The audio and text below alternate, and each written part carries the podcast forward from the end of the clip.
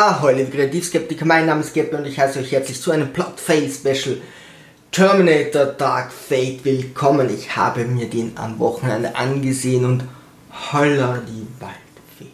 Spoilerwarnung, ja? Ich erkläre euch die Handlung und ihr sagt mir dann, was ihr davon haltet. Ey, es macht keinen Sinn, über den Film zu sprechen, könnt ihr euch Reviews ansehen ohne Spoiler. Der Ding macht nur mit. Ich erzähle Geschichte und ihr macht euch eure eigene Meinung. Ich musste, ich musste das echt so schnell als irgend möglich schreiben.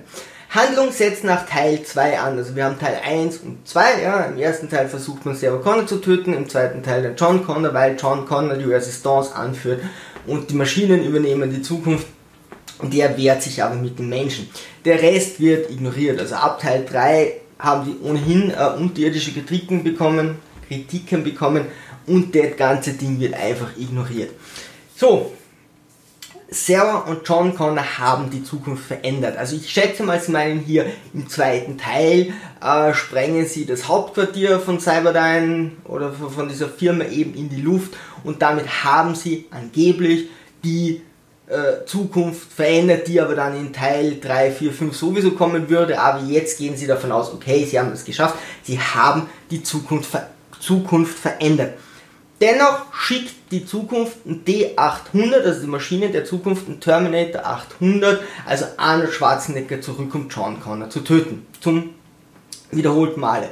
So, jetzt frage ich mich, warum? Ja, wenn es eine andere Zukunft ist, dann wird nicht John Connor die Resistance anführen, aber okay, sie schicken wieder einen Terminator zurück und der sieht komplett gleich aus.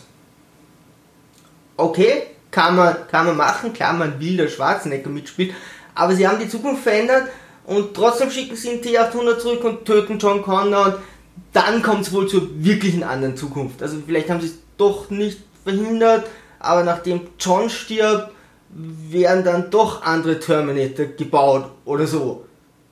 Wie auch immer. Der T800 kommt. So. Terminator 1 war 1984. Das heißt, seit 35 Jahren versucht Terminator John Connor zu töten. Und seit 35 Jahren wehrt sich John Connor dagegen. Okay, im fünften Teil ändert sich noch ein bisschen die Story, aber seit 35 Jahren herrscht hier ein epischer Kampf mit fünf Filmen und einer Serie, damit John Connor lebt. Schwarzenegger kommt, schießt ihn nieder, geht wow, also epischer, epischer habe ich das noch nie gesehen. Normalerweise dauert das immer so zwei Stunden, so ein Terminator-Kampf. Aber hey, das eine richtige Epik. Also, Servo und John sitzen am Strand, Schwarzenegger kommt, schießt ihn tot, dreht sich um, geht in den Sonnenuntergang und Servo so, hey, das war jetzt aber gemein. Okay, gut, wir wissen nicht mal, warum er kommt, aber er ist da und tötet John Connor. In der Zukunft übernimmt jetzt Legion die Macht. Also aus irgendeinem Grund gibt es jetzt diese Legion-Zukunft. Und nicht Cyberdyne, sie haben das zerstört. Okay, jetzt egal. Wer ist diese Legion? Keine Ahnung. Ja, wird nicht erklärt. Vollkommen egal. Brauchen sie nur für diesen einen Film. Also es gibt jetzt Legion übernimmt genauso wie in den anderen Teilen. Okay, das sind jetzt die gleichen Roboter offensichtlich, die sich ein bisschen anders genannt haben, übernehmen hier die Zukunft. Legion schickt vereinzelt Terminator in die Vergangenheit. Ja, da haben sie sich wohl schon dran gewöhnt. Das heißt, so alle paar Jahre, über diese 35 Jahre, also äh, Terminator 2 war 1991 und seitdem schicken die ihm alle paar Jahre einen Terminator. Ja. Ach, warum nicht? Ja, mal wird, wird schon wird schon ein bisschen gut sein, die Vergangenheit zu ändern, wenn eh ohnehin die Maschinen die Macht übernommen haben. Aber okay, sie schicken den regelmäßig zurück. Server bekommt immer kurz davor einen Anruf, wo ihr eine männliche Stimme sagt, wo diese Terminator kommen. Also der sagt dann, hey, morgen in Los Angeles kommt bei der Straßenkreuzung XY Terminator und ganz zum Schluss schließt er mit für John. Und dann denkt sie sich, okay, ich fahre dorthin und töte den Terminator. Gut, früher hat es noch immerhin zwei Stunden gedauert, so einen ganzen Filmlänge so einen Terminator zu töten. Sie macht das jetzt relativ locker, ja. Also sie hat, okay, sie hat Vorstrafen, die hatte sie im zweiten Teil auch schon, aber Sarah Connor geht es sehr, kriegt den Anruf, fahrt hin, killt mal schnell den Terminator, macht man so und wird ihm dadurch zu, zu dieser Terminator Slayerin oder was auch immer. Warum kann ich sagen, dass es noch nicht so lange dauert? Also hat auch keiner gemerkt von der Welt so, hey, die spricht wahr, es gibt tatsächlich Terminator. Das weiß noch keiner, dass es Terminator gibt. Obwohl seit 35 Jahren regelmäßig Terminator in die Vergangenheit geschickt werden, Sarah Connor gegen die kämpft, ey, gut, äh, Vertuschungsaktion par excellence, es geht ja nur um die Menschheit. Ja? Also da haben ja sehr viele Menschen, wenn sie das vertuschen, wahrscheinlich sehr viel davon. So, wie ist jetzt der Hintergrund von dem Ganzen? Die Mexikanerin äh, Danny wird sich gegen, später gegen Legion richten. Sie wissen am Anfang, weiß sie aber noch nicht, sie denkt, es ist ihr Kind, aber in Wirklichkeit ist es Danny selber. Also Danny ist jetzt einfach John Connor. Aus, ja. Das ist halt jetzt eine Frau, aber Danny führt dann den Widerstand, wahrscheinlich, sie nennen das alles nicht mehr so genau, aber sie führt dann die Leute gegen die Maschinen und da sieht man, das sieht man in einer Szene, dass sie die irgendwie so, dass da jemand die so ein bisschen feint und ähm, jetzt wollen die Maschinen Danny töten. Sarah und Danny haben sich in den letzten 35 Jahren nicht kennengelernt. Also seit zumindest 91 oder seit kurz nach 91 wo John Connor getötet wurde, versuchen die jetzt offensichtlich Danny zu ermorden, ja? Okay, und Sarah slayert diese Terminator ständig nieder. Und Danny und Sarah haben sich noch nie kennengelernt. Ja? Also Sarah muss unglaublich schnell in dieser Terminator-Vernichtung sein. Oder die, weiß ich nicht, können durch die heutige Technologie nicht rausfinden, wo Danny ist. Was der nächste allerdings par excellence schafft. Und zwar schickt jetzt Legion für den Film OF9, der überlebt ein bisschen länger, sonst wäre der Film relativ kurz. Äh, OF9, also die Legion schickt OF9 und Danny schickt Grace. Also Danny schickt in der Zukunft Grace. Das ist genau der gleiche Plot wie damals, als John Connor seinen Vater schickte, und zwar Kyle Lewis. Also es ist exakt derselbe Plot bis jetzt. Gut, wer ist Grace? Grace ist so ein Mensch, der ein bisschen Cyborg gemacht wurde, also so ein optimierter Mensch. Jetzt äh, sprechen sie hier teilweise oder, oder Kritiker sprechen bei dem Film teilweise an, ja, äh, da könnte man so viel Hintergrund reinlegen, weil Grace hat sich dazu entschieden, kein voller Cyborg zu werden, sondern noch Mensch zu bleiben und nur Cyborg-Teile zu nehmen. Ja, da könnte man mit äh, gewissen äh, Hintergrundsachen wirklich hier ausbauen. Tut der Film nicht, macht auch keinen Sinn. Wenn in der Zukunft nur Maschinen reagieren, äh, regieren und du sagst, oh, ich bin jetzt schwer verletzt, macht aus mir auch eine Maschine, kannst du auch sagen, er schießt mich. Ja, weil das kommt einem Tod gleich. Du wirst danach keine Seele mehr haben, du wirst keine eigene Meinung mehr haben, also du kannst dich auch gleich umbringen lassen, anstatt deinen Körper die Maschine zur Verfügung zu stellen. Es gibt das im Terminator Franchise so auch noch nicht, dass wirklich also bis 1, 2, dass ein Mensch dann plötzlich ein Cyborg wird. Ja, also im vierten Teil greifen sie es dann erst auf, im fünften Teil machen sie was damit, aber auch nie wirklich viel oder zumindest können sie das nicht erklären. Also warum sollte jemand sagen, ich bleib nicht Teil Mensch? Ja, das ist die einzige Chance, die du hier noch hast. Was kann jetzt diese Grace? Keine Ahnung, ja, ein bisschen stärker ist sie. Sie hat ihr System ist auf Schub eingestellt, so kurze Schübe. Also sie kann nur kurz etwas machen und dann braucht sie Medizin, Antibiotika. Vielleicht ist sie krank oder keine Ahnung, hat irgendwo eine Entzündung, ich weiß es nicht. Auf alle Fälle braucht sie Antibiotika, besorgt sich ein paar Spritzen, die haut sie sich hin und wieder rein und dann funktioniert ihr Cyborg-Körper. Keine Ahnung, wo da irgendeinen Sinn macht. Also wenn ich schon Cyborg wäre, dann brauche ich ja hoffentlich keine Antibiotika mehr. Da stoßt sie die Teile ab oder warum? Äh, UF9, was ist das Besondere an diesem UF9? Er hat ein Endoskelett wie eben ein T800, sieht anders aus, aber so eine Art. Und er hat einen flüssigen Körper drüber wie der T1000 und er kann den abnehmen. Das hat er auch schon. Dann TX im dritten Teil, egal. Entschuldigung. Auf jeden Fall äh, kann der dieses Flüssigmetall hier runternehmen und äh, dann sind da zwei Roboter. Einmal dieses Endoskelett und einmal dieses Flüssigmetall oder was das auch immer ist, ist nicht mehr Metall, glaube ich, dieses Flüssigteil, ist aber nicht so stabil wie der T1000, also man reißt größere Munden rein, glaube ich, wenn man reinschießt, weil das ja jetzt nicht mehr so viel Masse hat und vielleicht auch kein Blei mehr ist. Egal, ja, also er kann sich jetzt quasi hin und wieder zu zweit kämpfen. Das, ist eigentlich das Einzige, was der mehr kann. Dafür kann er viele andere Sachen weniger. Keine Primärwaffen bei sich wie TX, uh, hey, who cares. Es ist exakt dieselbe Handlung wie bei 1, 2 und 3. Ja, also John Connor äh, schickt jemanden zurück oder die Frau von John Connor, jetzt ist es halt, heißt die Danny, aber es ist John Connor und die schicken jemanden zurück, um zu beschützen. Hat bei Star Wars auch viermal funktioniert, warum da nicht? So. Sarah, Grace und Danny suchen nun den Typen, der Sarah anruft und sagt, hey, da kommt ein Terminator. Die fragen sich, hör, wer macht denn das? Wer ruft denn da an? Und Grace findet das raus, da hat sie schon ein paar so Skills, irgendwie legt sie ihre Hand aufs Handy und dann weiß sie das, who cares. Äh, und wer könnte das sein? Also wer, viele Protagonisten haben wir in diesem Film nicht.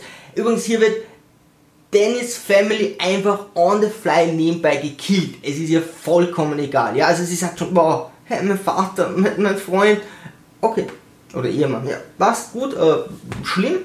Und äh, das war's dann. Sie suchen jetzt den Typen in Mexiko und es ist natürlich T800. Ja? Es ist Schwarzenegger, weil der Schwarzenegger braucht ja auch eine Rolle. Also Schwarzenegger, äh, der John getötet hat. Der T800, der John getötet hat, ruft jetzt Zero an und sagt ihr, wo die anderen Terminator herkommen, also wann die wo erscheinen, damit sie die killen kann. Warum würde jetzt der T800 das machen? Ja? Was ist so ein T800? Der terminiert, ja, also der ist dafür da zu infiltrieren, dann Leute gezielt zu töten, der ist da, um Massenvernichtung in der Zukunft zu machen und der ist da, dass in Arbeitslagern die Leute quält und zur Arbeit in der Zukunft zwingt. Jetzt hat der Terminator aber echt ein traumatisches Erlebnis gehabt, weil dieser T-800 hat gesehen, nachdem er John Connor getötet hat, wie eine Mexikanerin verprügelt wurde. Ja, ich meine, ein bisschen infiltrieren, terminieren, äh, Massenvernichtung und dann noch ein Arbeitslager, ja, mein Gott, so KZ war wahrscheinlich ein Urlaub, aber hey, wenn du siehst, wie eine Mexikanerin verprügelt wird, kriegt er plötzlich einen emotionalen Anfall, vergisst seine verdammte Programmierung und wird gut? Äh, geht's noch? Ernsthaft? Das ist die Erklärung für das, warum sich dieser T800 hier umorientiert. Weil er gesehen, äh, natürlich ist es nicht toll, wenn man sieht, eine Frau ver, verprügelt, wie die verprügelt wird, aber ein Terminator, Hey, das fühlt sich, also ihr schlagt doch euren Fans in die Fresse mit der Scheißerklärung. Was für ein Sack hat denn das geschrieben? Herr im Himmel, da muss man sich doch auf.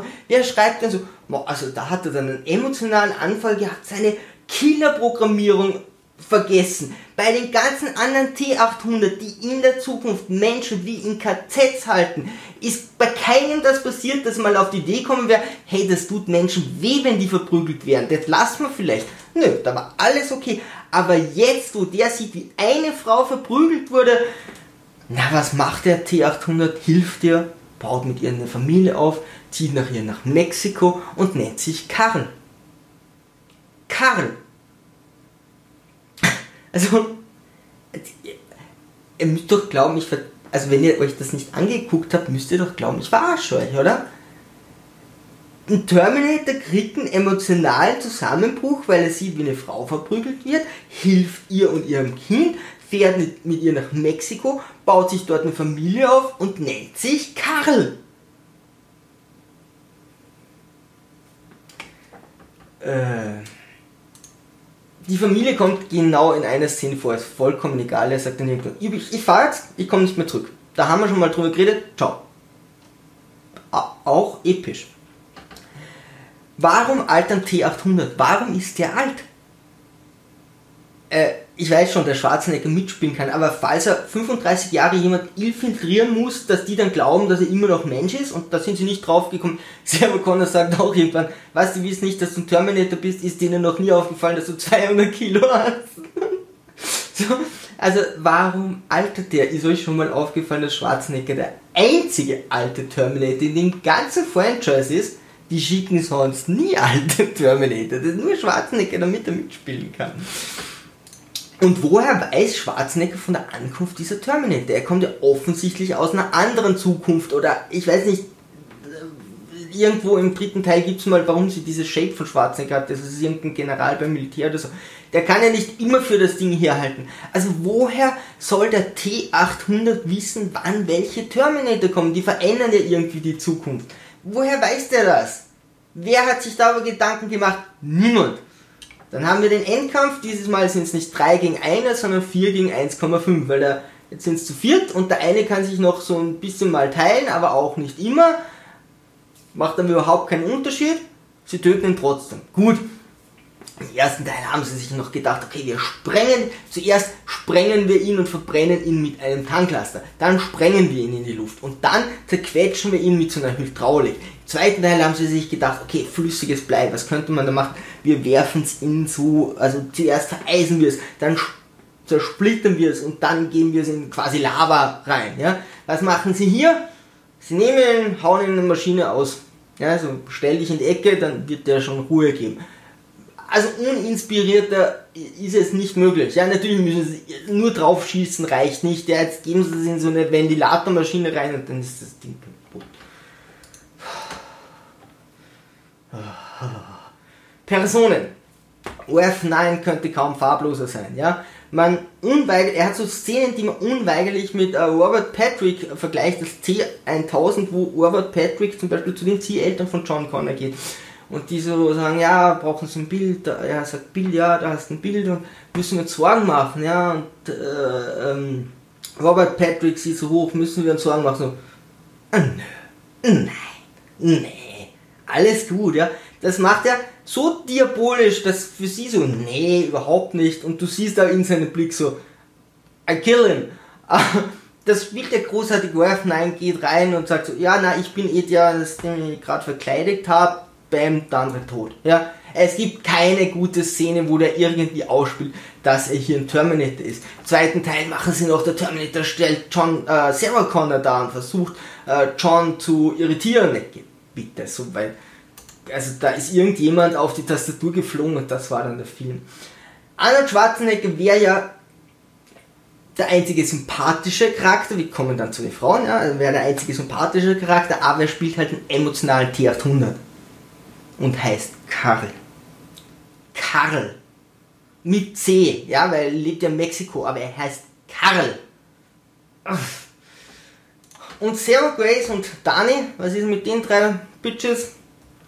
die haben ihre Menstruationszyklen miteinander abgeglichen, haben vorher zu lange die Pille genommen, das hat sich aufgestaut und jetzt kommt das in einem Rutsch raus.